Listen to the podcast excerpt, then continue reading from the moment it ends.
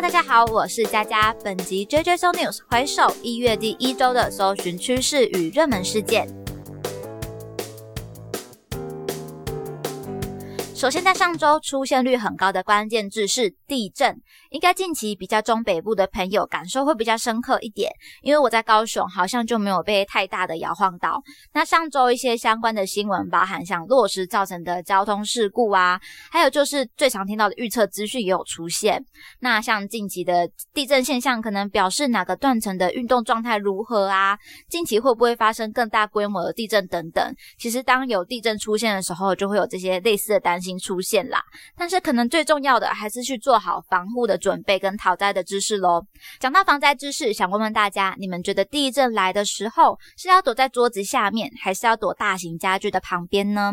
以前上学的时候啊，逃灾演练都是躲在书桌的下面，但是到后来又有人说，其实在家具的下方有可能会被压扁，所以找个可以形成安全三角洲的地方会更好。那什么是安全三角洲呢？就假设有一个很大很稳的柜体，你就躲在它的旁边。那当有什么大型的物体啊、天花板等等掉落下来的时候，它就会一个边刚好架在家具的。上方，那另外一边掉到地板上嘛，所以这样那个掉落的物品跟柜体还有地板就可以形成一个三角形。虽然不知道可不可以掉的这么理想，但是有点好奇，如果发生地震的时候，大家会尝试哪一种逃灾方式呢？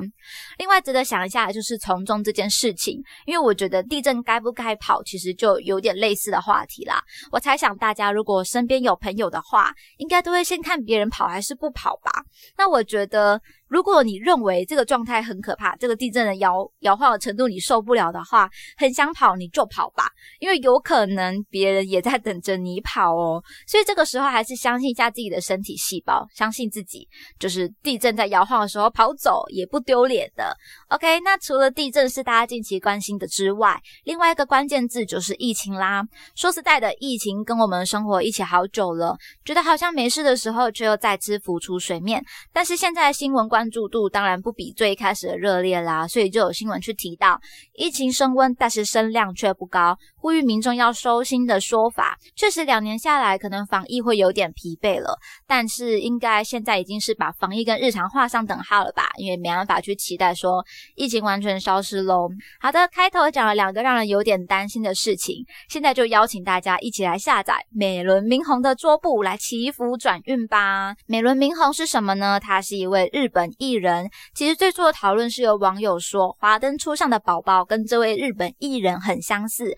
掀起讨论之后呢，又有网友分享了日本的都市传说，听说只要把美轮明宏设为手机的桌布，就可以带来好运哦。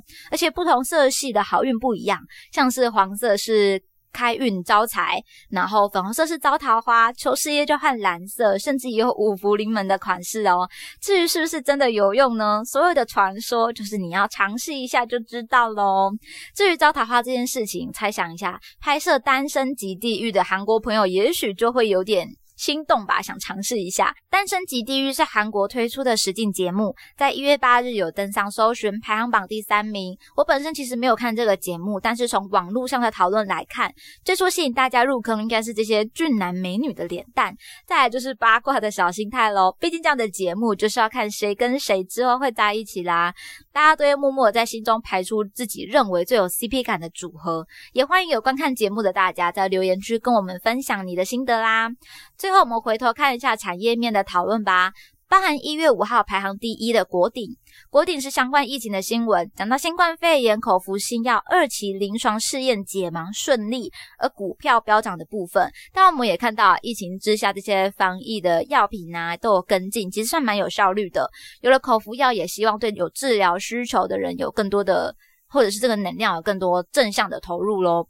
还有一月六号排行第二的哈萨克。